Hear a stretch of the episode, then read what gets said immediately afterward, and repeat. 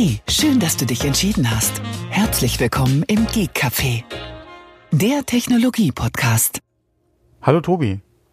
Guten Abend, Thomas. Mittlerweile, nachdem wir uns schon äh, im Off wieder so lange, äh, ich wollte gerade sagen, vergnügt haben, aber je nachdem, wie man das nimmt, wie Ja, man das ja, sieht. ja, Ja, ja. wir haben schwere Themen gewälzt. Ja, ja. Äh, ja, es gibt auch Sachen, die muss man mal, äh, mal klären. Ja, so sieht das aus. Äh, ja, äh, ja. ja, gut.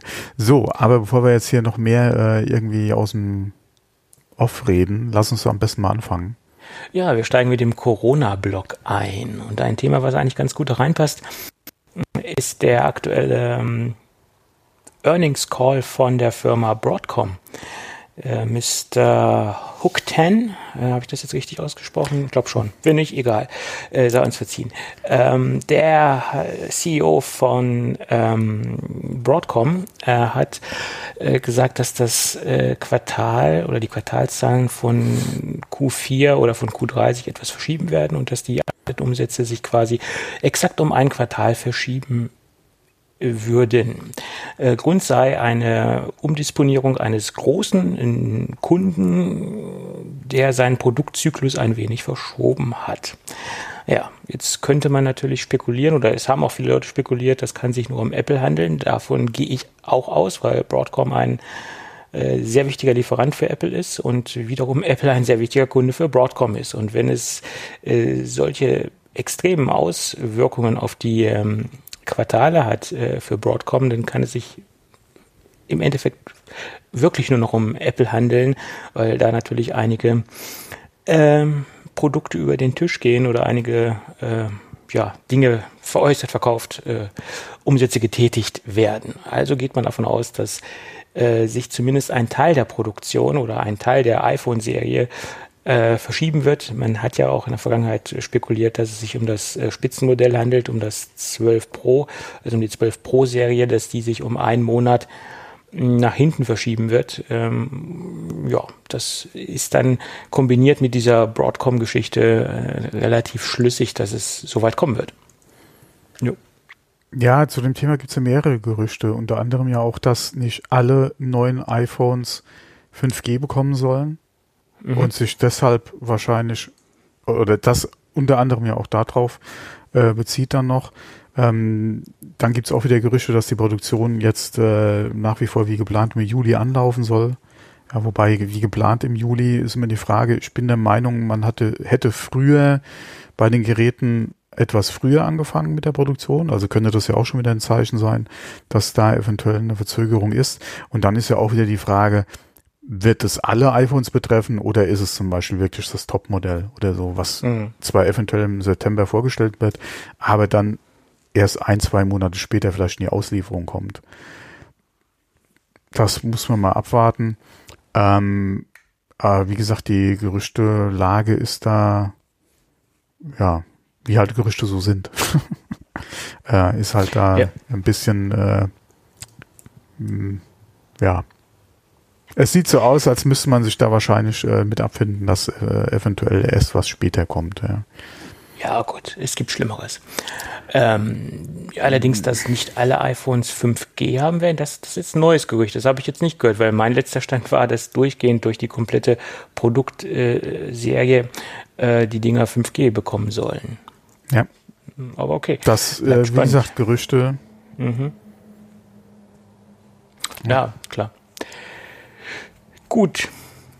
Dann äh, geht's weiter. Äh, Apple versucht auch seine Mitarbeiter auf den Campus zurückzuholen oder besser gesagt, sie versuchen es nicht, sondern sie haben einen Zwei-Phasen-Plan äh, angekündigt. Die erste Phase wird sein, dass am 15.06., also kommenden Montag, ähm, die erste, die ersten Mitarbeiter zurückkehren werden, werden und dass die zweite Phase am am Juli, also Ende Juli äh, eingeläutet wird, wo dann der Rest der Mitarbeiter in den oder auf den Campus zurückkommen sollen. Natürlich Sicherheitsmaßnahmen wie ähm, die üblichen äh, Masken, äh, Fiebermessungen, Corona-Tests etc. sind äh, in den ähm, Sonderplan mit inbegriffen oder inkludiert. Ähm, ja, das sind so die Bekanntgaben, die Apple äh, rausgehauen hat ein paar wichtige Leute sind schon auf dem Campus, sind schon seit ein paar Wochen auf dem Campus, die halt auch für die Produkte zuständig sind, die wir in den nächsten Wochen respektive Monaten sehen werden. Äh, also die Top-Manager und auch die Entwickler, die ganz, ganz nah an der Hardware arbeiten müssen ähm, und wie gesagt die Produktstarts vorbereiten. Ja. Hm, ja. Und was da vielleicht ganz gut passt, äh, gestern war ja äh, von Bungie der Reveal für die neue Saison, die ja gestern gestartet ist, und äh, wie halt so die Pläne für die nächsten äh, Jahre beziehungsweise bis, 22, äh, bis 2022 sind.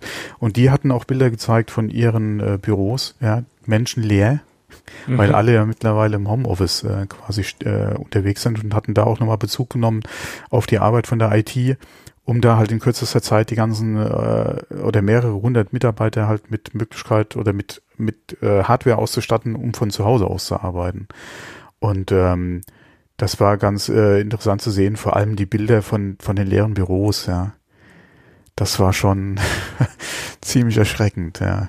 Wenn man mhm. überlegt, dass äh, so ein riesen Workforce äh, jetzt versucht, so ein Game wie Destiny 2 von zu Hause aus irgendwie äh, am Leben zu erhalten, beziehungsweise äh, Content zu entwickeln, äh, ist schon ziemlich erstaunlich, ja. Mhm. Ja. Vor allem, wie gesagt, diese, diese Bilder von den Büros. Da sind nur ein paar IT-Zweige rumgerannt, in Anführungszeichen. Ja, sorry.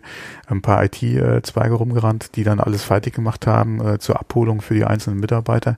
War schon, ja, war schon ja. ein Ding, ja vor allen Dingen, das sind ja teilweise auch Workstations, äh, die man jetzt nicht unbedingt äh, doppelt anschaffen will oder kann. Die müssen natürlich dann auch logistisch transportiert werden und nach Hause dran äh, geholt werden. Da ja, ist jetzt nicht mehr so. Noch nicht mal das, aber, mal, aber, selbst, aber selbst wenn du sagst, okay, äh, gerade den Kram lassen lokal stehen, du musst ja irgendwie gucken, dass die Leute von außen draufkommen. Ja, ja, klar. Ja, einfach mal mit einem kleinen VPN oder so gelöst ist es ja auch nicht. Du musst ja dann wirklich die Infrastruktur äh, von jetzt auf gleich, vor allem für so viele Mitarbeiter, dann erstmal umstellen. Ne? Mhm, klar. Das ist wahr. Ja. Das ist nicht so einfach. Mhm, ja ich meine, es, wie gesagt, äh, einfacher ist es, wenn es nur normale Office-Maschinen sind. Ne? Da, da ist es einfach, da klappst das Ding auf, dein, dein Laptop und gut ist, aber bei, bei teilweise auch grafikintensiven Geschichten, da stehen ja schon sehr leistungsstarke Rechner. Ne? Ja, oder auch wenn ganze Teams äh, an der Codebase oder an, an bestimmten Abschnitten oder an Projekten gearbeitet haben, äh, du musst natürlich jetzt gucken, wenn jeder wirklich getrennt zu Hause ist, dass die halt auch trotzdem noch zusammen kooperativ irgendwie das Ganze hinkriegen. Ja, klar. Klar gibt's da verschiedene Lösungsansätze, die ja auch im Firmenumfeld äh, auf jeden Fall mittlerweile ja kräftig genutzt werden. Aber trotzdem ist das ein Unterschied, ob dann irgendwie, keine Ahnung, 10, 20, 30 äh, Entwickler in einem Großraumbüro sitzen und du entsprechend die Wege hast und den Zugriff auf die Daten zentral, ja, äh, oder die mal schnell von links nach rechts schieben kannst. Und jetzt hast du 30 Leute jeweils zu Hause irgendwo sitzen, ja, wo die Kinder vielleicht noch über den Stuhl krabbeln, ja, oder der Hund Gassi gehen muss, ja. Das ist äh, nicht ohne. Mhm.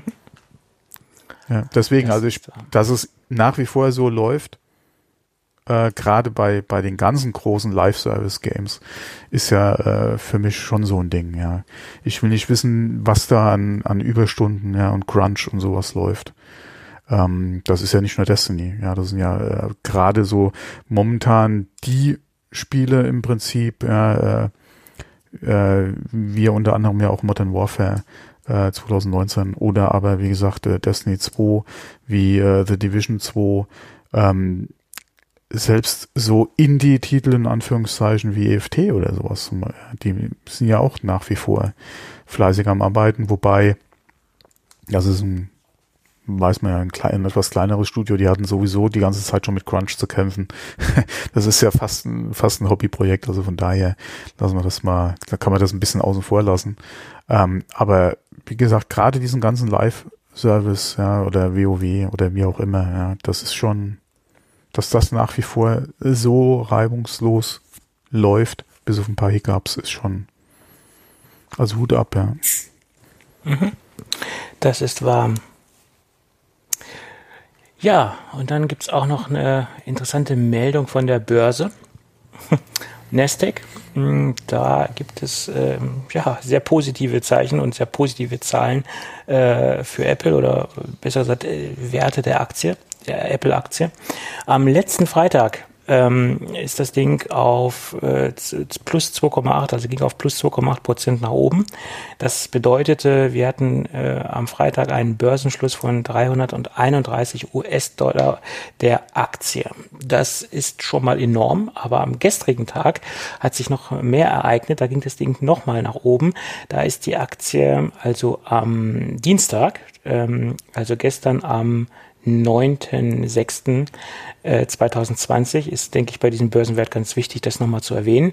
Da ist die Aktie nochmal gestiegen auf 343 äh, US-Dollar und 99 äh, Cent. Und das liegt nach meiner Meinung auch daran, dass Apple oder besser gesagt Bloomberg gestern einen sehr ausführlichen Bericht veröffentlicht hat, dass ähm, man äh, auf der WWDC bekannt geben wird, dass äh, jetzt äh, Apple auf die ARM-Technologie äh, umsteigen wird bei ihrem Macs äh, und äh, da den Start ankündigen wird. Da gab es da einen sehr interessanten und ähm, netten Bericht von Bloomberg und das passt ja sehr gut zu dieser ganzen Börsengeschichte. Der Bericht kam gestern raus, die Aktie ging nach oben. Interessant wäre mal zu, zu sehen gewesen, weil ich habe das mit den Aktien, alle die, wie gesagt, Bloomberg ja, äh, generell ja. die Gerüchte zu arm, ja, äh, habe ich mitbekommen. Aber wie gesagt, das mit dem Aktien hatte ich jetzt nicht so im Blick. Da wäre es mir interessant jetzt zu sehen, inwieweit sich da der äh, Aktienkurs von Intel parallel dazu entwickelt hat. Das habe ich natürlich im Vorfeld nicht rausgesucht, um ehrlich zu sein. Ähm, nee, das ist mir jetzt nur eingefallen, ja, weil ja, das wäre mal schön zu sehen gewesen, ob das mhm. da eine Korrelation gibt, ja. Mhm. Anzunehmen. Ähm, allerdings muss man auch dazu sagen, dieser Bericht ist äh, zwar jetzt nochmal, äh, geht nochmal ein, eingehend darauf hin, dass das auf der WWDC stattfinden wird, diese äh, die Bekanntgabe, äh, aber viel Neues steht da auch nicht drin. Also das sind nochmal die gleichen Gerüchte, ja, die wir im Vorfeld hatten. Die wir im ähm, Prinzip seit zweieinhalb Jahren, etwas über ja, zwei gut. Jahren oder so haben, wo ja quasi jeden Monat spekuliert wird oder jedes Jahr zu ja. dem zu, um diesen Zeitraum spekuliert wird, mhm. werden wir jetzt auf der WDC was hören und werden die Geräte Anfang nächsten Jahres da sein. Genau, das ist auch die Frage. Äh, 2021 mhm. in der ersten Jahreshälfte, da sollen die neuen äh, Geräte kommen, aber auch keine, keine detaillierte Vorhersage, ob das jetzt ein iMac wird, ob das jetzt ein Mac Mini wird oder ob das jetzt ein, äh, ein portabler, also ein MacBook wird oder vielleicht was ganz anderes. Da gab es keine konkretisierten Hinweise zu. Ich vermute ja nach wie vor, das wird ein Einsteiger-Portable-Gerät äh, werden äh, und das andere wird dann nach und nach passieren. Ähm, und das wird sich dann sukzessive durch das äh, Portfolio fräsen. Ja, ähm, momentan gibt's ja gerade in Bezug auf den iMac unterschiedliche Gerüchte. Und zwar einmal, dass wir ja ein Refresh sehen würden oder sehen werden, jetzt auch zur WWDC. Der, ja. der, äh, der auch ein, äh, ein äh, optisch beziehungsweise vom Design her wirklich was Neues bringt. Und dann gibt's ja auch wieder das äh, Gerücht, gerade auch was den iMac Pro betrifft. Wir haben ja noch keinen Refresh gehabt dabei. Wir haben ja auch schon lange oder öfter drüber gesprochen, dass es da wirklich Zeit wird. Ähm, da gibt's ja das Gerücht, dass man sagt, okay, der iMac muss sich jetzt so lange gedulden, äh, bis, äh, äh, bis er auf ARM umgestellt wird. Glaube ich jetzt weniger. Also mir wird es ein bisschen Bauchschmerzen machen, wenn wir da nach wie vor noch auf Updates warten müssen, weil der iMac, es wird einfach Zeit. Ja. Aber man weiß ja auch bei Apple, dass sie durchaus, ja, wenn die Technik noch nicht so weit ist oder die eine gewisse Vision haben, äh, wie ja auch beim Mac Pro, dass es dann einfach dauern kann. Also ich also im Moment gehen ja die Gerüchte, diese zwei Themen verfließen, fließen jetzt so ein bisschen zusammen, diese mhm. iMac-Geschichten. Im Moment gehen ja die Gerüchte dahin, dass wir ein neues iMac-Design auch auf der WWDC sehen mhm. werden. Das hat ja der Sonny Dickinson rausgehauen, der in der Vergangenheit auch mit vielen Aussagen und vielen Leaks äh, relativ solide unterwegs war. Ähm, also eine Quelle, die man durchaus ernst nehmen kann. Und da sagte man ja, das soll äh, vom Design sich komplett vom aktuellen abheben. Es wird ja auch Zeit, weil den aktuellen iMac so in dieser schmalen Bauform, also in diesem relativ schmalen Seitenprofil, den gibt's jetzt seit acht Jahren und den Aluminium iMac an sich in der relativ gleichen Form gibt's seit 13 Jahren. Also das ist eine Designsprache, die wir schon extrem lange haben und extrem aus der Zeit gefallen oder aus der aktuellen Zeit gefallen sind natürlich die Ränder, die relativ breiten Display-Ränder. Und da, äh, um Apple jetzt mit den anderen Herstellern auf Augenhöhe zu begegnen, zumindest was das Display angeht, ist ein Update notwendig. Aber ich kann mir nicht vorstellen, dass Apple jetzt das Ding ankündigt und so lange wartet, bis dort ARM-Prozessoren Einzug Na, halten werden. Nee, aber weißt du, was auch sein könnte? Und das würde ja noch nicht mal der Tatsache widersprechen, dass wir was auf der WWDC sehen werden, mhm. was auch ein neues oder ein abweichendes Design wäre zu den bisherigen iMacs. Was auch nicht bedeuten müsste, dass es direkt ein Update gibt.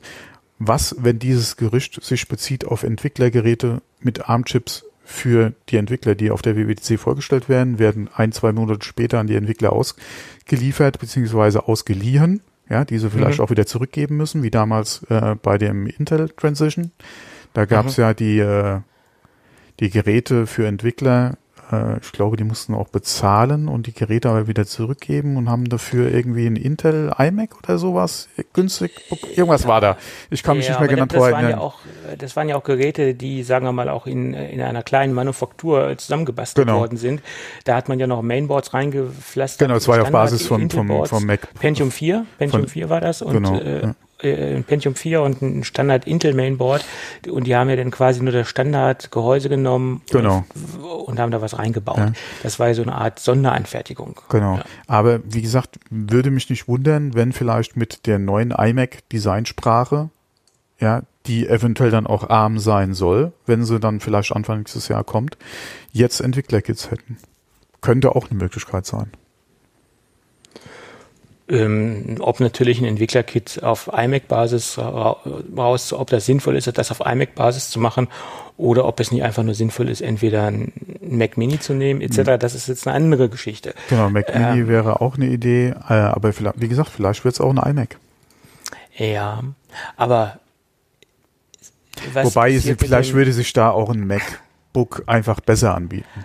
Ja, oder was passiert jetzt mit dem, dem iMac, wo wir ja dringend auf ein Update warten? Da, muss, da müsste Der ja müsste sich dann vielleicht noch mal gedulden bis Anfang nächstes Jahr. All das glaube ich nicht, dass sie jetzt so lange die Nutzer warten lassen. Das, das bezweifle ich. Was du ja auch machen könntest, zum Beispiel, wäre, wie gesagt, du hättest jetzt die Entwicklerkits, die später eventuell mit geringen Änderungen vielleicht dann in Serie gehen würden. Ähm, die könntest du Ende des Jahres nur vorstellen zur Auslieferung Anfang nächstes Jahr. Hatten wir auch schon beim iMac. Ja, klar. Wo es die Verzögerungen gab bei der Auslieferung. Ähm, also, wie gesagt, das könnte eventuell auch sein. Ich, wie, das ist mir jetzt, wie gesagt, nur eingefallen, weil wenn es wirklich jetzt zur WWDC kommt, also die Vorstellung, dass hier die ersten Armgeräte kommen, mhm. wäre es eigentlich sinnvoll, Entwicklern auch entsprechende Plattform anzubieten. Außer es ist wirklich, wie wir vor einiger Zeit ja auch schon drüber gesprochen haben, wirklich so einfach, dass du einfach nur mit X, mit einer neuen Xcode-Version einen Schalter umlegst und das Ding, wenn du halt dein, wenn, wenn deiner Codebase passt, mit geringen An, äh, Anpassungen, dann einfach nochmal neu kompilieren kannst für ARM. Ist es ja auch soll, eine Möglichkeit. Ja. Es soll ja auch Tools geben, äh, was man aus den Bericht herauslesen konnte, äh, die das ermöglichen oder die es dem äh, Entwickler etwas einfacher machen. Es soll kein ähm, äh, dezidiertes äh, Transition Kit geben, wie es der früher der Fall war. Aber da war natürlich auch der Umstieg wesentlich krasser, als es, als es heute der Fall ist und wesentlich komplizierter vom, von PowerPC auf Intel zu gehen. Ja. ja, du hattest natürlich da den Vorteil, dass du auf eine äh, Technik gehst, die marktführend ist im PC-Bereich. Ja. Äh, du hast eine vereinheitlichte, äh, eine, eine einheitliche, äh, nicht Infrastruktur, ähm, ja, Prozessorarchitektur. Genau, Prozessor, äh, Prozessorarchitektur, wo man ja auch gesehen hat, gerade alles, was Virtualisierung betrifft, äh, Parallels oder wie es auch immer heißt, oder auch Bootcamp, ähm, welche Möglichkeiten du hast aufgrund der Intel-Architektur. Ja, ähm, wo es ja eventuell auch gerade bei Entwicklern, je nachdem, was sie machen, äh, oder auch andere Sonderfälle gibt, ja, wo du halt auch mit Windows VMs dann auf deinem Mac mit Parallels oder was auch immer dann arbeiten willst oder musst. Ähm, das würde natürlich bei einer ARM-Umstellung dann auch schwierig werden. Weil das wird so einfach nicht mehr funktionieren. Klar gibt's Windows für ARM, aber inwieweit will Apple das noch unterstützen? Ich glaube, Apple ist das wahrscheinlich ja. relativ egal.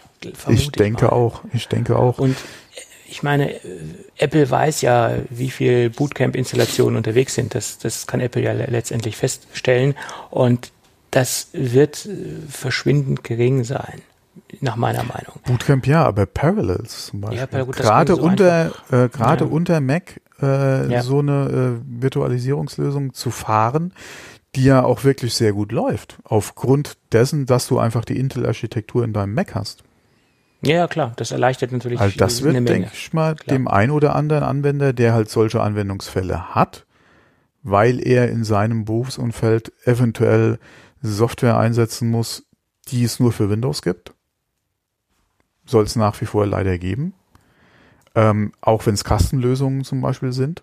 Er aber lieber mit Mac unterwegs ist äh, und vielleicht noch hier aus Legacy-Zeiten vor gefühlt 100 Jahren irgendeine Windows-Software hat, die äh, aus irgendwelchen Gründen auch immer, ja, nur, wie gesagt, dann virtuell zu, zu nutzen ist eventuell. Ähm, das könnte dann mit ARM-Maschinen auch so ein Ding werden, ja. Aber auch da wieder, ja, du, du steigst ja im Berufsumfeld normalerweise nicht von heute auf morgen um, ja. Ja, so ist es. Aber nochmal auf diesen besagten, auf das besagte ja, iMac-Update iMac mhm. Äh, zurückzukommen. Das wurde auch so relativ stark konkretisiert, äh, dass das Ding einen T2-Chip haben soll. Okay, äh, ist naheliegend, weil Apple ja in all ihren neuen Systemen mhm. diesen Chip einbaut. Kein Fusion Drive. Okay, das liegt auch nah. Ich meine, wer ja. will einen Fusion Drive haben? Das Ding ist technisch gesehen aufgrund der extrem günstigen SSD-Preise macht das nach meiner Meinung heutzutage keinen Sinn mehr. Ja, ist, ist mal, hm. also ich, ich würde von Fusion Drive Systemen abraten. Ja, ich auch. Äh, ja, weil lieber irgendwo anders, lieber einen hauchschwächeren Prozessor, aber kein Fusion Drive und eine native reine SSD. Ähm, das hat sehr viele Vorteile, ähm, ja, ja. Äh, das zu tun. Ähm, ja, das sind so die Gerüchte und man wird auf eine AMD-Grafik setzen. Ähm, das sind auch so die Dinge, die der ja. Herr Dickinson Alle, rausgehauen hat. Eine also Riesenüberraschung. Deswegen glaube ich ja. jetzt nicht, dass äh, Apple da jetzt auf den Arm gehen wird oder das so lange rauszögert, sondern wenn jetzt dieses, dieses Design-Update kommt, dann wird es nochmal mit dem Intel-Prozessor kommen, ist meine Meinung. Ja. Aber auch da, AMD äh, als Grafiklösung ist ja auch keine Überraschung. Nein, Eine Überraschung wäre es, wenn sie jetzt Nvidia oder sowas aus dem Hut zaubern würden. Ja, bloß was ich mich jetzt spontan frage, wenn jetzt Apple wirklich diesen iMac vorstellt und sagt, okay, das ist das neue Modell, das kommt noch mit einem Intel-Prozessor und sie stellen auf, der, auf dem gleichen Event, äh, geben sie bekannt, dass jetzt die nächste Architektur oder die in naher Zukunft sie auf ARM umsteigen werden, also auf ihre eigene Lösung. Ähm, wie passt das zusammen? Wie, äh, was gibt das für den Kunden als, als das muss ja auch irgendwie so verkauft werden, dass trotzdem noch der Kunde bereit ist, dann ein, ein iMac mit Intel-Chip zu kaufen und jetzt nicht abzuwarten, bis jetzt auch der iMac irgendwann einen ARM-Chip bekommt. Also es muss ja auch irgendwo so kommuniziert werden, dass Dem, das ein, ja, aber wie wir ein langer Umstieg sein wird. Und das, das wird ja nach meiner Meinung sowieso ein sehr langer Weg sein, bis sie sowieso komplett ihr Portfolio auf dem ARM-Chip haben. Muss nicht unbedingt sein. Naja, so äh, aber, Pro, hm, aber komplett ja, der, da gibt's ja auch wieder die Gerüchte, dass das die Architekt oder das Gerät wäre, was noch auf Jahre hinaus äh, ja. auf Intel setzt. Wobei äh, auf Jahre hinaus würde ich auch mal ein Fragezeichen dahinter machen, so wie sich die ARM-Chips äh, die letzten Jahre entwickelt haben und wie auch gerade die Single-Core-Performance ist äh, und dann projektiert die Multi, äh, Multicam äh, Eventual Performance jetzt noch wächst, die nächsten ein, zwei Jahre, würde es jetzt nicht ausschließen wollen, dass du sehr leistungsfähige Rechner zusammenschrauben kannst mit ARM-Prozessoren oder Apple, die zusammenschrauben kann mit ARM-Prozessoren, die eventuell mit einem Kompromiss, aber dann trotzdem äh, auch einen Mac Pro vielleicht ersetzen mhm. könnten. Dann machst du, keine Ahnung, eine 4, 5, 6 Kern, äh, 4, 5, 6 Prozessorlösung, ja, zur Not, ja. ja. Äh, ah, aber das ist jetzt kein Gerät, mit dem ich mich jetzt unbedingt äh, erstmal beschäftigen würde. Nee, nee, ähm, nicht. Aber, äh, aber was, was wollte ich jetzt eigentlich raus? Wir hatten es jetzt von äh, IMAX gehabt. Äh, ach so, ja, ähm, jetzt noch ein Intel, aber äh, ARM ankündigen. Äh, wir hatten da in der Vergangenheit schon ausführlich drüber gesprochen. Ich sehe eigentlich keinen Grund darum, warum der normale Mac-Nutzer sich damit überhaupt auseinandersetzen sollte. Der das kauft sich einen Mac, klar. der hat seine Mac-Software, ja. die er vielleicht mittlerweile zum Großteil auch aus dem App Store kriegt, hm. also aus dem Mac App Store bekommt und damit kann es ihm eigentlich egal sein, solange die Kiste von heute auf morgen, wenn er sich eine neue kauft, nicht halb so schnell ist, ja, oder auf einmal wesentlich langsamer ist als sein vorheriges Gerät, ja, aufgrund der ARM-Umstellung äh, oder jetzt neuen ARM-Prozessortechnologie, dem kann es doch egal sein, was da drin ist. Solange die Software, die er nutzt, funktioniert, solange das System nicht schlechter funktioniert als vorher, sondern im Gegenteil vielleicht sogar ein bisschen besser. Nicht unbedingt jetzt, was die Geschwindigkeit betrifft, aber Akkulaufzeit. Ja, zum Beispiel. Riesending, gerade bei Mobilanwendungen oder bei mobilen Geräten wie MacBooks, wie MacBooks Pro, äh, wie MacBook Pros. Ja. Wenn sich da alleine aufgrund der Architektur die Akkulaufzeit wesentlich verbessern sollte, dann kann es doch dem Anwender Außer er setzt halt auf Virtualisierung, Bootcamp, ja. Virtualisierung, was auch immer, kann es doch dem Großteil oder wird es dem Großteil der, der Mac-Nutzer doch eigentlich piep egal sein, ja, ob da jetzt mhm. Intel Inside ist, ja, oder aber ein ARM-Prozessor aus Apples das, äh, Schublade. Das ist richtig. Solange man den Nutzer das halt so verkauft, dass er äh, in dieser Übergangsphase oder in dieser zweigleisigen Phase absolut keine äh, Nachteile hat und äh, dass da für ihn letztendlich von der Software her und von der Funktionsweise und von der Basis des Betriebssystems letztendlich erstmal egal ist äh, mhm. und ihnen da keine Nachteile durch entstehen, ähm, dürfte also, das wo ich, Kunden egal sein wo ich eventuell Diskussionsbedarf einfach sehe und da muss Apple entsprechend auch, auch denke ich mal, ein bisschen transparent dann einfach sein, ist, was die, äh, was die Preisgestaltung betrifft bei den Geräten. Weil mhm. ein in-house produzierter Chip, auch gerade ein ARM-Prozessor, doch um einiges günstiger sein kann als aktuell die Intel-Chips. Und von daher ist es halt die Frage, wenn du mir jetzt einen iMac für 3000 Euro verkaufst, äh, und in Zukunft hat er einen ARM-Chip drin, den du selbst produzierst, ja, und äh, wahrscheinlich oder höchstwahrscheinlich auch einiges günstiger als ein Intel-Chip zuzukaufen. Warum sollte ich dann weiterhin 3000 Euro zahlen? Mhm. Und deswegen könnte ich mir auch gut vorstellen, dass nach wie vor erstmal diese Einstiegsgeschichte in, im ultramobilen Bereich stattfinden wird und da erstmal Apple anfängt, den Kunden ein ähm, neues Gerät zu präsentieren. Nach wie vor ist meine Theorie, dass MacBook äh, kommt zurück, also dieses ultraportable 12 mhm. Zoll Gerät und da wird erstmal ein ARM-Prozessor reingebastelt und das wird das, äh, das, das Entry-Modell für die, für die ARM-Geschichten und dann wird sich irgendwann später das Produktportfolio ausbreiten und äh, andere Geräte stattfinden. Oder an, in anderen Geräten von Apple stattfinden, das Ding, der ARM-Prozessor. Ist für mich das Logischste, aber äh, ja, also was ich mir auch gut vorstellen könnte, ist, ob das dann MacBook äh, oder das Air ist, dass, wie gesagt, die Geräte auf jeden Fall auf ARM umgestellt werden, dass eventuell sowas wie das 13er MacBook Pro auf ARM umgestellt wird äh, und dann vielleicht das 16er im Anschluss. Äh, das könnte durchaus sein, gerade weil die Hoffnung ja ist, dass mit ARM auch die Akkulaufzeit sich entsprechend verbessert dass ja. die Geräte davon ja am meisten einfach profitieren. Oder gerade die Laptops halt. Oder die MacBooks da am meisten von profitieren, wenn sie halt auf ARM umgestellt werden. Wenn es von der Leistung her passt, wie gesagt, warum nicht auch ein 16er? Ich denke mal, die 13er wären auf jeden Fall auch dafür geeignet, dass man die äh, halt mit auf ARM zieht. Ähm, Und dann muss man einfach gucken, ja. Klar, das muss man sehen. Was, was bleibt denn bitte dann noch übrig, ja? Wie Ja, gesagt, Mac die, der Diskussionsbedarf ist, ja okay, der Mini, denke ich mal, ist auch kein Thema. Den Ja, ja. sollte man eigentlich auch ganz gut umstellen können. Ähm, die Frage ist halt wirklich 16 MacBook Pro.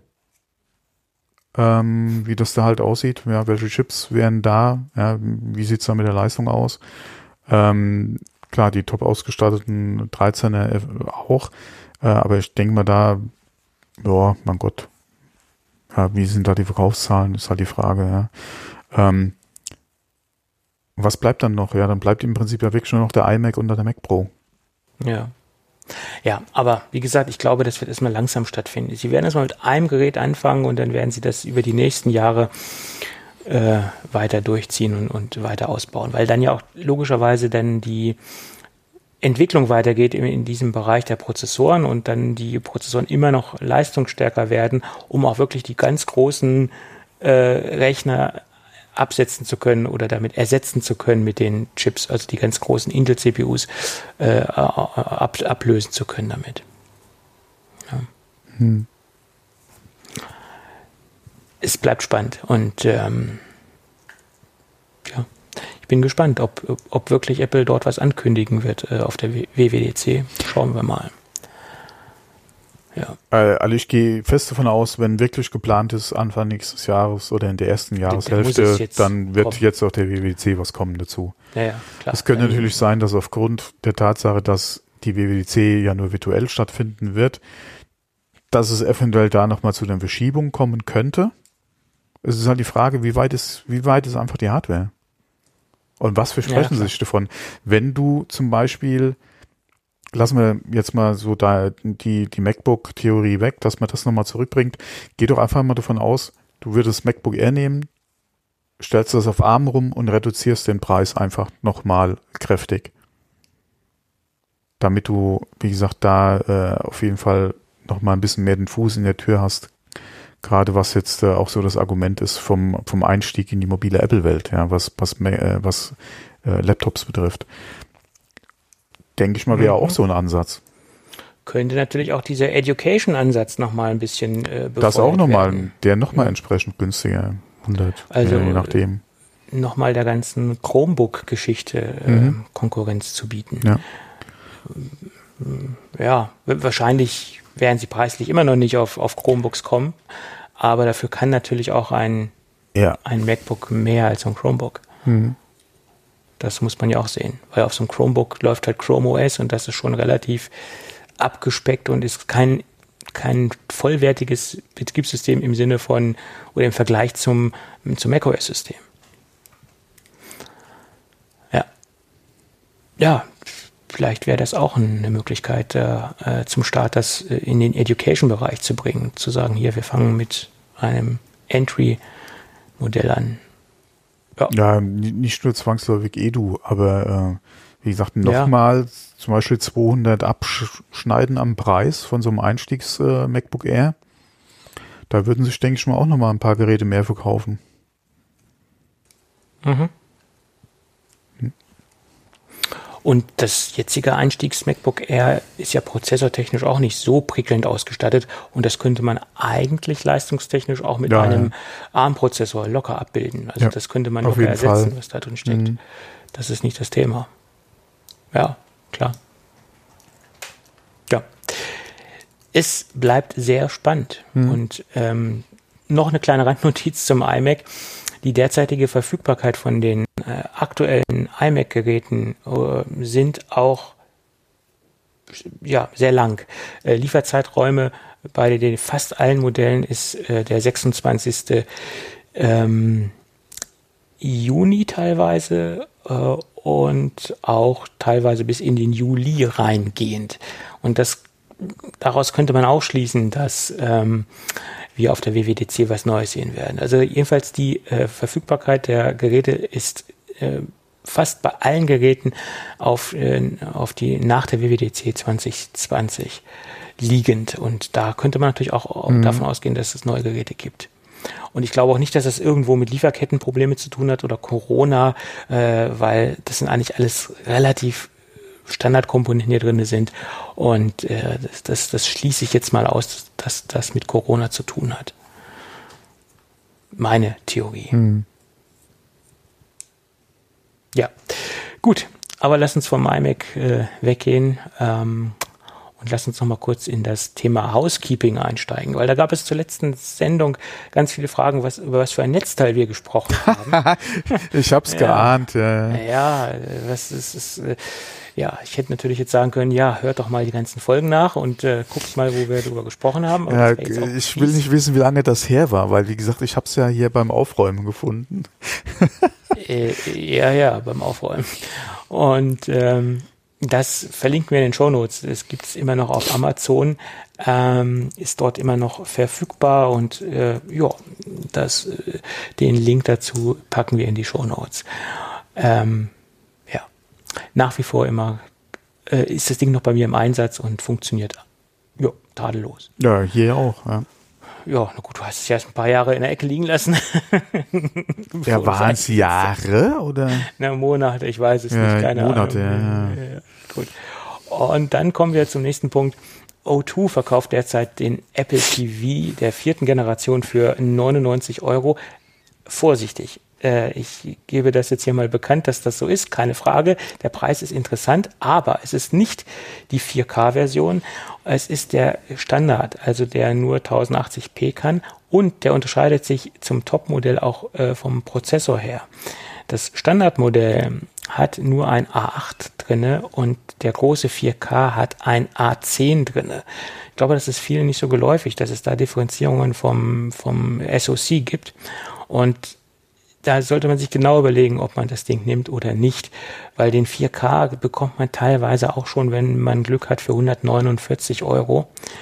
Ähm, und gerade in Hinblick auf die äh, kleinere, äh, auf den kleineren SoC und ähm, Kompatibilität mit kommenden ähm, äh, tvOS-Versionen. Vielleicht schneidet Apple auch irgendwann alte Zöpfe ab und man sagt, dass die Kompatibilität dort nicht mehr gegeben ist mit dem Ding. Ähm, wäre möglich. Und eine weitere Überlegung ist ja einfach auch der Fall, wenn man sich heute einen Fernseher kauft. Ja. Wird er in der Regel wahrscheinlich 4K sein. Davon ist aus. Und dann macht ja. so ein 1080p Gerät eigentlich keinen, keinen Sinn. Ja, und außerdem gehen ja auch derzeit verstärkt die Gerüchte um, dass wir auf der WWDC ebenfalls ein Apple TV Nachfolger sehen werden. Das kommt auch noch dazu. Das könnte natürlich auch ein Grund sein, warum dieses ja. kleine Modell so äh, günstig im Moment zu bekommen ist. Ja, wahrscheinlich äh, hat man festgestellt, man hat da aus irgendwelchen Gründen einen recht guten Lagerbestand noch. Ja. ja. Den müssen wir mal noch unter die Leute bringen. Ja. Oder man hat vielleicht irgendwo ein Restekonvolut äh, aufgekauft und kann das dementsprechend so günstig unter die Leute bringen. Das kann natürlich auch sein. Ja, klar. Vielleicht ist Gut. irgendwo ein LKW oder ein Container jetzt eingetroffen. Genau. Mittlerweile oder, äh, sind hier Container, oder ist ja das wie, wie eins der größten Containerschiffe, ist ja jetzt gerade hier in Deutschland da in Hamburg in den Hafen gelaufen. War das jetzt gerade? Ich glaube ja. Keine Ahnung.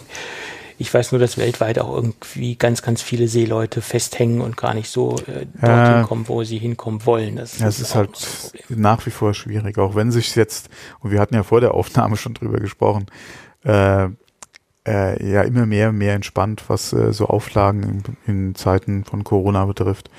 Äh, trotzdem sind ja doch einige nach wie vor stark davon betroffen noch. Unter anderem halt dann ja die Kollegen. Ja. Genau. Gut, dann machen wir weiter mit dem Schnäppchenblock. Die Telekom äh, verkauft derzeit, ich äh, sage extra dazu, zum heutigen Zeitpunkt ist es wahrscheinlich noch online. Ähm, heute ist der 10.6. Ähm, ich gucke extra nochmal auf die Seite. Ja, ist noch aktuell.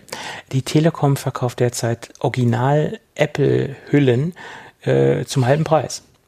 Ähm, das sowohl für die aktuellen Modelle als auch für die etwas älteren Modelle äh, gibt es da wirklich sehr viel Schnäppchen. Äh, genau das die Hülle, die da drin war, die ich mir eigentlich kaufen wollte, die ist natürlich nicht dabei, weil ich wollte mir das erste Mal in meinem Leben eine Apple Lederhülle kaufen. Die war mir zum Originalpreis zu heftig, aber für, für 50 Prozent hätte ich, habe ich gedacht, okay, kann man mal machen, aber nö, die, genau die, die ich haben wollte, ist nicht dabei. Also war für mich kein Schnäppchen zu machen. Aber ist das nicht immer so? Mir ging es jetzt gerade beim Einkaufen auch so. Ich wollte äh, äh, Nudeln kaufen, weil sie im Angebot sind und musste feststellen, dass nicht alle Nudelsorten des Herstellers ja, im Angebot sind. Ja. ja. es ist doch immer so, ja. Ja, ja. Obwohl ich, ich habe dir letztens einen Link geschickt, da war wieder, da waren wieder AirPods Pro ja, im Angebot. Ich habe es gesehen. Hast du, hast du gekauft? Äh, nein, habe ich nicht. Hast du nicht? Ich nehme ich auch nicht. Ich habe dann mal kurzzeitig in meine Corona-Kasse geguckt, hätte ich genau. gesagt. Dann ja. hatte ich gesagt, okay, auch für 200 Euro und 70 Cent oder was der Preis dann war, habe ich dann habe ich dann trotzdem gelassen. Genau. Ja. Äh, irgendwie hat man so ein schlechtes Gewissen, wenn man jetzt unnötig Geld für irgendwas ausgibt und äh, man weiß ja nicht, wie sich diese ganze Corona-Situation noch entwickelt. Genau. Da habe ich gesagt, okay lassen ja. wir das mal lieber. Ich hatte jetzt auch gerade äh, fürs Auto meiner Frau eine Rechnung, äh, mit der ich noch nicht ganz so gerechnet hatte, in Bezug auf Rußpartikelfilter, ja, äh, weil der nämlich eine, eine Fehlermeldung ausgeworfen hat. Ähm, war zum Glück nur irgendwie halt diese dieses Additiv nachfüllen. Aber mhm. da wurde dann festgestellt, dass der demnächst äh, wahrscheinlich fällig ist, ja, der Rußpartikelfilter. Und dann habe ich auch mal mit den äh, oder mir mal überlegt, da sind ja auch wieder ein paar Euro, die da auf einen zukommen. Da ist es vielleicht nicht so sinnvoll, jetzt nochmal äh, sich unbedingt jetzt hier so ein paar AirPods zu kaufen. Ja, ja, klar. Ja.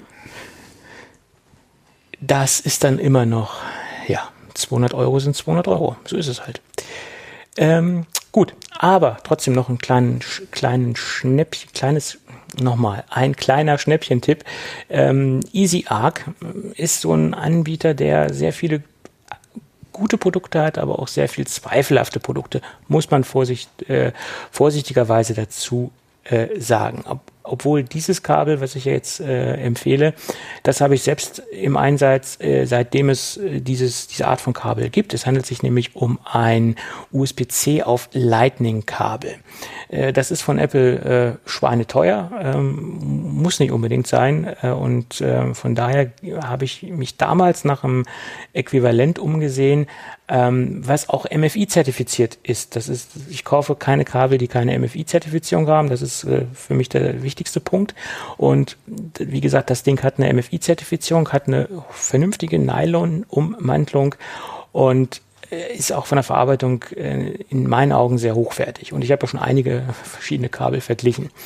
Ähm, und das ist gerade im Angebot bei äh, auf Amazon für schlappe 7,99 Euro, glaube ich. Und das ist für ein USB-C auf Lightning-Kabel schon eine Ansage. Ich weiß allerdings nicht, wie lange es im Angebot ist, deswegen äh, Aufnahme am 10.06.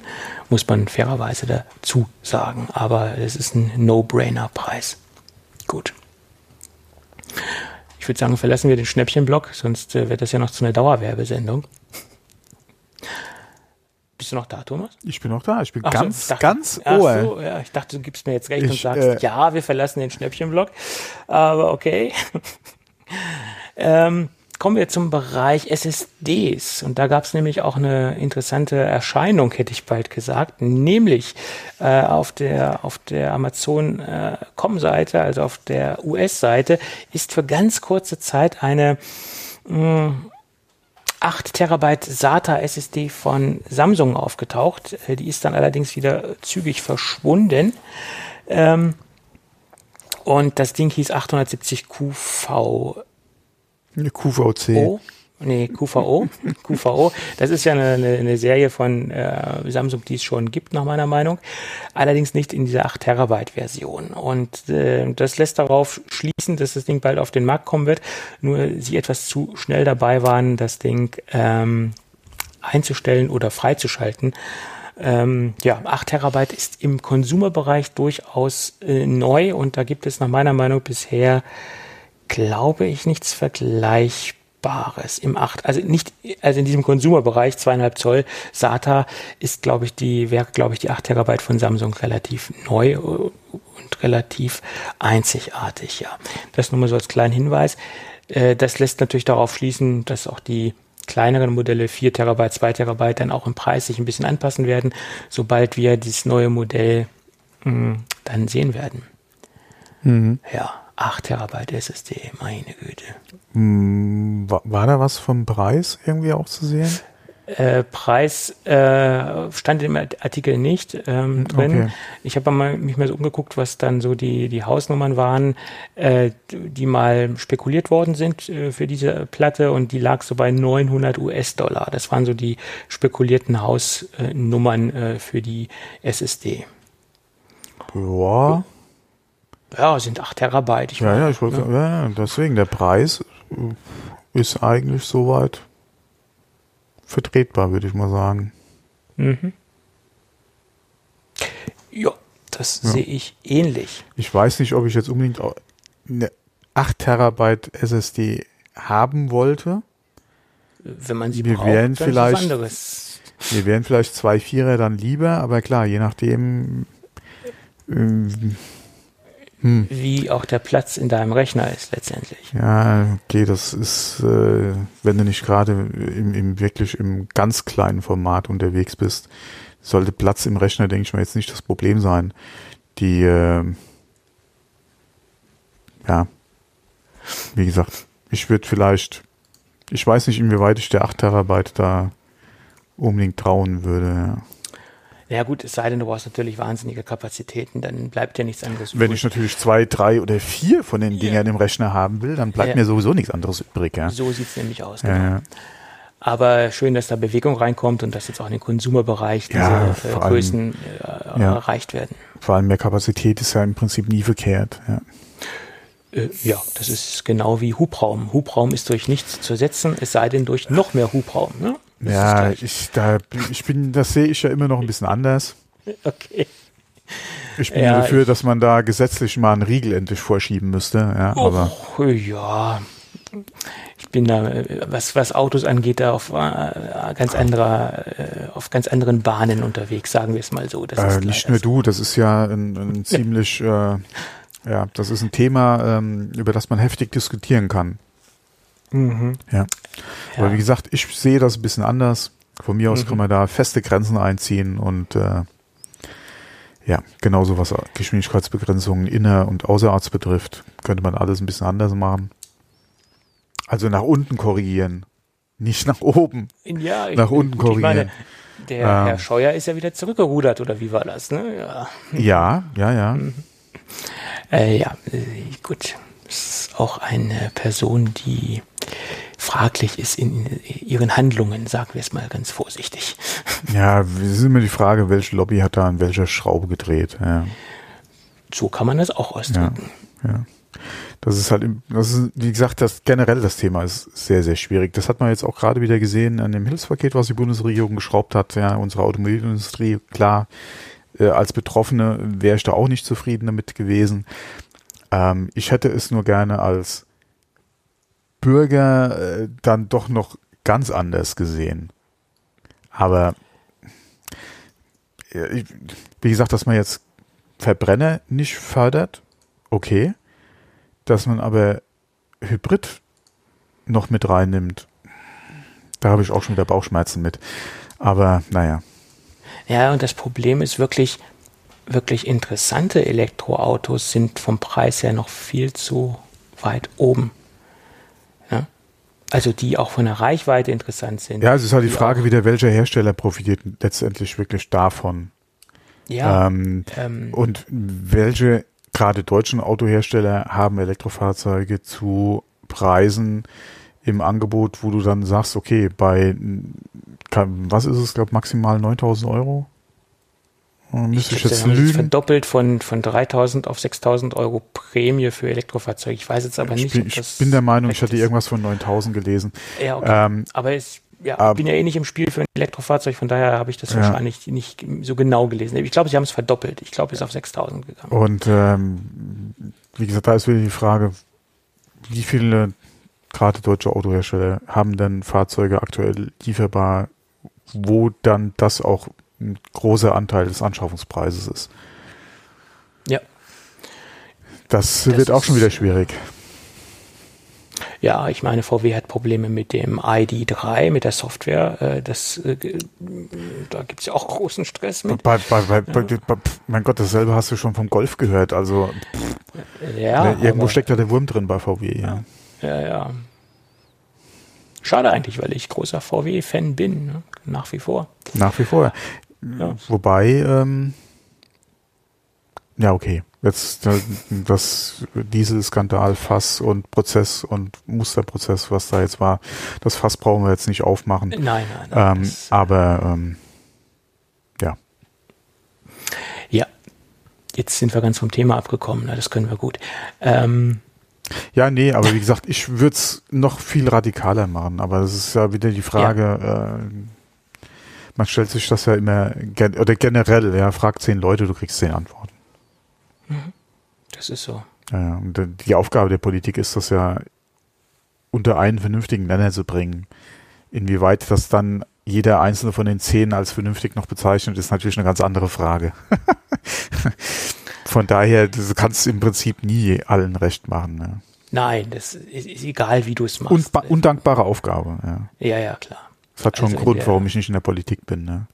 in der heutigen Zeit, äh, gerade in der heutigen äh, Zeit, in der wir uns befinden oder in der aktuellen Situation, in, in, der wir uns befinden, möchte ich kein Politiker sein.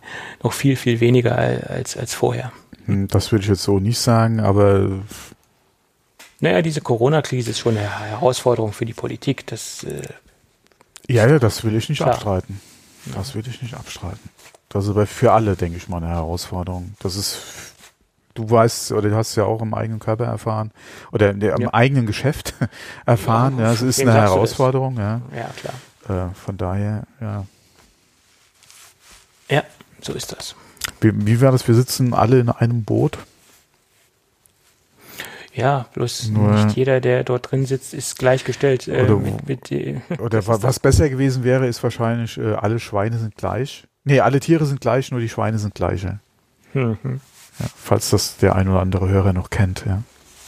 Es hat letztens ein Politiker gesagt, es ist für, wahrscheinlich für die Leute, für einen Anwalt, der am Stadtrand in einem Häuschen wohnt mit Garten, einfacher zu ertragen, als für den, äh, für die äh, relativ große Familie, die in einer Wohnung ohne Balkon sitzt. Äh, klar, das, das ist, das die, ist ja, das, das ist aber genau das, was ich am Anfang gesagt hatte, wo es dann hieß, ja hier, es wird alles dicht gemacht, äh, äh, am besten zu Hause bleiben, ja, wo ich dann auch gesagt habe, in welch oder welchen Luxus haben wir denn bitte mit unserem großen Garten? Ich stelle jetzt mal ja. hier wo so eine, eine, eine vier, fünfköpfige Familie vor, gerade auch mit sehr jungen Kindern vielleicht noch, und du hast einfach nur eine, eine Wohnung und mit einem Balkon oder so. Ja, oder noch nicht mal mit Balkon. Das gibt's ja, ja auch. Ist noch schlimmer. Das, das ist ja auch. Das, oh, deswegen, also die, ja, die beneide ich auf, auf keinen Fall. Ja. ja, ja, klar. Die beneide ich auf keinen Fall. Und äh, deswegen, alles, man ist mit, wie gesagt, bei uns auf dem Land auf jeden Fall in, in jetzt in der glücklichen Lage gewesen, ja, dass man einmal auf dem Land ist und kurze Wege in die Natur hatte und vor allem halt mit einem eigenen Garten gesegnet ist. Ja, so ist es, so ist es. Selbst wenn du sagst, okay, kein, kein Stück raus aus äh, oder vor die Tür, ich setze mich raus in meinen Garten und Ende. Ja. Deswegen, ja. das ist schon Luxus. Ja. Das ist wirklich ja, schon klar. Luxus. Auf jeden Fall. So ist es. Ja. Gut, was gibt es noch? So, äh, aber back to, back to the Thema. Back to topic. Äh, iPhone 11 Nutzer klagen über grüne Displays, über grünen Bildschirm. Ja, mein Gott, ich wollte gerade sagen, sollen sie vielleicht mal die Partei wechseln? Ahaha. Boah. Der war schlecht, okay, der war schlecht. Jedenfalls gibt es äh, bei iPhone 11 Nutzer, egal ob es das Pro-Modell ist oder ob es das normale Standardmodell ist, ähm, im, im Sperrmodus äh, einen grünen Bildschirm, der sich teilweise auch nur beheben lässt, wenn man das Gerät neu startet. Ab und an geht er auch von alleine wieder weg. Also fassen wir zusammen beim Pro-Modell und beim Standardmodell. Daraufhin ist zu, daraus, daraufhin schließe ich, dass es sich nicht um ein Hardware-Problem handelt, ähm, weil das Pro-Modell hat ja OLED und das Standardmodell hat kein OLED und dass es bei beiden Display-Technologien gleichzeitig einen Display-Fehler gibt mit, mit Grünstich. Das halte ich für ähm, gewagt oder für eine gewagte These, dass es hierbei um Hardware handelt. ja, vor allem, wenn es nach einem Neustart erstmal gefixt ist, ja. Genau. Also ich gehe davon aus, dass es ein Softwareproblem ist, weil es bei zwei verschiedenen Displayarten der Fall ist, somit auch zwei verschiedene Hersteller äh, wahrscheinlich, also Displayhersteller. Also gehe ich davon aus, dass das ein Softwareproblem ist. Es könnte natürlich schon im, eventuell auch Hardware sein, wenn zum Beispiel bei bestimmten Betriebstemperaturen der Fehler auftaucht. Was allerdings bei einem iPhone nicht unbedingt so der Fall ist, außer du hättest irgendwie einen halben Tag in der Sonne liegen. Ähm, oder einen halben Tag im Kühlschrank, je nachdem, wann, bei welcher Temperatur dann so ein Fehler auftreten würde. Aber das ist ja, so viel ich gelesen hatte, nicht der Fall, dass man das so reproduzieren kann. Also von daher, ja. wo auch immer sich dieser Bug eingeschlichen hat. Ja. Und normalerweise kommen ja dann auch Wärmefehler, machen sich dann auch anders bemerkbar. Ja. Als so, so also erfahrungsgemäß. Hm. Ja. Dann hattest du noch ein kleines Thema drin, aber das ist auch ah, nichts. Äh, äh, ja, ich habe es gerade gesehen, genau. Ich hatte es mal ganz am Ende äh, noch reinkopiert. Und zwar hatten wir ja hier über Jailbreak etc. schon gesprochen, auch gerade hier mit Graykey etc. Ähm, und das, ich glaube, letzte Folge hatten wir darüber gesprochen, über 13.5.1, dass mhm. damit mhm. ja der Patch kam, dass mhm. äh, dieser Jailbreak nicht mehr funktioniert. Und jetzt ist es so, dass Apple die Signierung für 13.5 äh, eingestellt hat und man da auch keinen Downgrade mehr machen kann auf diese äh, OS-Version oder iOS-Version. Und äh, ja, wer auf 13.5.1 jetzt unterwegs ist, schon ja, und den Patch auch drauf hat, kann auf jeden Fall auch, wenn er jailbreaken will, nicht mehr auf die 13.5 zurück, weil Apple das nicht mehr signiert also nicht mehr so einfach. Man, es geht mit ja, ganz viel Aufwand, ja, aber das, machen, aber ja, es geht nicht mehr so einfach wie vorher, ja. sagen wir es mal so. Ja. Ist, ist auch ein bisschen ungewöhnlich. Normalerweise dauert es etwas länger, bis sie die Signierung abschalten. Das haben sie jetzt sehr, sehr schnell gemacht. Normalerweise mhm. lassen sich noch ein paar Wochen Zeit. Äh, ja, das ging jetzt zügig. Genau, aber auch mit dem Patch ging es relativ zügig. Also von daher, da mhm. ist Apple auf jeden Fall stark hinterher, das irgendwie aus der Welt zu schaffen. Ja. Äh, ja, das ist ja auch gut so, mhm. weil wer weiß, was uns noch mit iOS 14 ins Haus steht, dann, äh, ja, sagen wir es mal so. gut, dann gibt es noch ähm, zwei Hinweise für ein, eine Webseite also besser gesagt zwei Hinweise für zwei verschiedene Webseiten, nämlich äh, das Blog Tech Reflect, äh, was betrieben wird von Chris Heinz oder Heines. Das ist ein ehemaliger Apple-Mitarbeiter, der sehr lang und auch äh, relativ nah mit Steve Jobs zusammengearbeitet hat. Der hat so ein paar Anekdoten rausgehauen. Also generell ist die Seite sehr interessant, was, was so ein paar Insights äh, angeht äh, rund um Apple. Äh, Jedenfalls gibt es jetzt hier eine spezielle Anekdote, dass ja einige Hintergrundbilder aus Leopard, also 10.5 von Steve Jobs stammen. Ich glaube, das ist so der Masse gar nicht bekannt, dass äh, spezielle Naturmotive äh, von äh, Steve Jobs direkt ähm, aufgenommen worden sind, äh, die mit dem iPhone entstanden sind. Und ähm, ja, das äh, wird jetzt hier nochmal ein bisschen aufgeschlüsselt auf der Seite, auf dem Blog, äh, welche das genau sind. Und ganz interessant äh, ist auch, dass es ja bei der Leopard-Vorstellung äh, wurde dann auch bei dieser Leopard-Präsentation äh, auf die auf die Hintergrundbilder von äh, eingegangen. Allerdings hat Steve Jobs nicht gesagt, dass sie von ihnen sind, aber es wurde dann dieses dieses grasgrüne äh, Bild gezeigt und wo das dann eingeblendet worden ist, gab es so ein gab es ein bisschen Gelächter im, im Publikum. Äh, und hätte man gewusst, dass das von Steve Jobs ist, wäre es wahrscheinlich zu, zu weniger Gelächter gekommen im Publikum. Da hätten sich wahrscheinlich weniger Leute getraut, sich darüber zu amüsieren, über dieses grasgrüne äh, äh, Bild, was ich eigentlich sehr gelungen finde. Aber ja, jedenfalls gab es eine Menge Bilder von Steve Jobs als im Hintergrund oder im Standard-Hintergrundbereich. Äh, Ihr wird explizit auf Leopard eingegangen. Äh, ob das jetzt noch in anderen Versionen der Fall war, das weiß ich nicht genau. Jo. War mir so nicht bekannt, dass die direkt von Steve Jobs äh, gekommen sind, die Bilder. Ja, und dann gibt's eine Seite, die nennt sich bandbreite.watch. Äh, das ist eine Webseite, die sich zur Aufgabe gemacht hat, alle ähm, bisherig, äh, bisherigen Apple Armbänder, also Original-Apple-Armbänder, äh, aufzulisten in einer schönen Infografik, wie man so schön sagt. Und die kann man sich dort in einem hochauflösenden PDF runterladen. Ähm, bedeutet, man hat da, glaube ich, eine Übersicht von 480 äh, Armbänder, die bisher erschienen sind. Viele Kollektionen werden ja auch wieder rausgenommen, also die äh, sind ja nicht komplett und ständig, äh, sind ja nicht ständig im Sortiment. Ähm, und da hat sich mittlerweile eine ganze Szene entwickelt, die auch diese Bänder sammelt und äh, ähm, ja, dort ähm, tauschen sich die Nutzer aus etc. Und wir verlinken den Punkt, wo man sich diese Infografik runterladen kann und man hat eine komplette Auflistung aller aktuellen Apple Watch Armbänder. Tja, Bandbreite.watch. Kam da die Tage nicht, äh, nicht jetzt auch gerade wieder neue Farben für den Sommer? Ja, ja, es gab eine Sommerkollektion. Ich glaube, mhm. vier neue Armbänder sind ja. da rausgekommen. Ne? Also, ja. Wer es braucht, warum nicht? Ja, bietet sich bei der Apple Watch ja gerade an. Du kannst ja auch sehr schnell, sehr einfach austauschen. Und ein bisschen individualisieren ist ja nie verkehrt. Ich hatte ja mit, oder ich habe es ja bei meinen Standardarmbändern auch, äh, dass ich da unterschiedliche Armbänder habe, sei es jetzt hier Leder oder gerade was so den NATO-Bereich betrifft, die du ja dann auch sehr einfach, sehr schnell gewechselt hast. Ja. Da habe ich ja auch jede Menge. Gerade was NATO äh, betrifft, habe ich ja sehr, sehr viel äh, unterschiedliche ja. Designs. Mhm. Ja.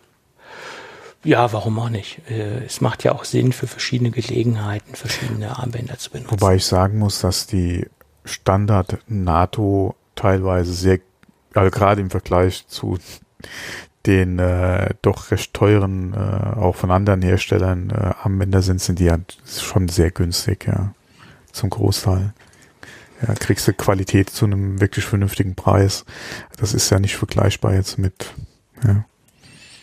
Ja, die Apple-Armbänder sind zum Teil relativ teuer, das ist richtig. Ja, das ist beim Originalzubehör generell. Du hast ja vorhin auch schon ja. mit den iPhone-Cases äh, gesagt, ja, das ist ja schon teilweise äh, so das obere, äh, nicht Ende, aber so das so ja, ja, klar. die obere Region, ja. Ich hatte noch nie eine Original-iPhone-Hülle. Doch, ich hatte meinen Original-Bumper, aber den gab es damals kostenlos. den konnte man anfordern, diese iPhone 4-Geschichte. Man mhm. erinnere sich. Ne? Ja, ähm, ich hatte zwar kein Original Apple, aber ich hatte für mein 6S Plus eine, eine Lederhülle von Vaja. Die war auch nicht gerade sehr günstig. Aber äh, tut ihren Dienst immer noch äh, jetzt bei meiner Frau. Also ja, klar. Ja, bei manchen Dingen bin ich da etwas äh, sparsamer unterwegs und, und sehe nicht ein, so viel Kohle für, für, für einen Case auszugeben etc. Und, äh, ja, das ja. wird genauso beim iPhone 10, ja, was wir haben. Äh, damals hatte ich mir so ein günstiges äh, Plastikteil ja noch bestellt und hatte gesagt, äh, wenn Apple, oder ich muss mal gucken, was Apple dann hat und dann kaufst du dir nochmal was Neues. Habe ich nie gemacht.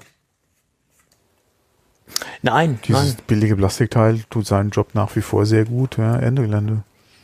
Klar, das ist vollkommen äh, für, für die meisten Dinge ausreichend. Und äh, ich benutze derzeit ein Clear Case, äh, das äh, relativ günstig ist und ich sage mir dann, ja, wenn es dann irgendwann so verkratzt ist, etc., dann ja, schmeißt es weg, kaufst dir ein neues äh, aus der gleichen Preis, in der gleichen Preiskategorie und dann ist gut.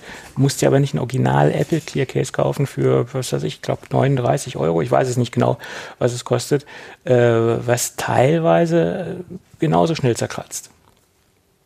Ja. Mhm. Also, wie auch immer, da kann man äh, geteilter Meinung sein, was die Hüllen angeht, original oder nicht original man muss auch nicht immer jeder Hülle hinterherlaufen. Äh, nein. Es gab Zeiten, da habe ich ja jeden Kram getestet und äh, hier ausgiebig darüber berichtet und mir jedes Pressesample kommen lassen. Ähm.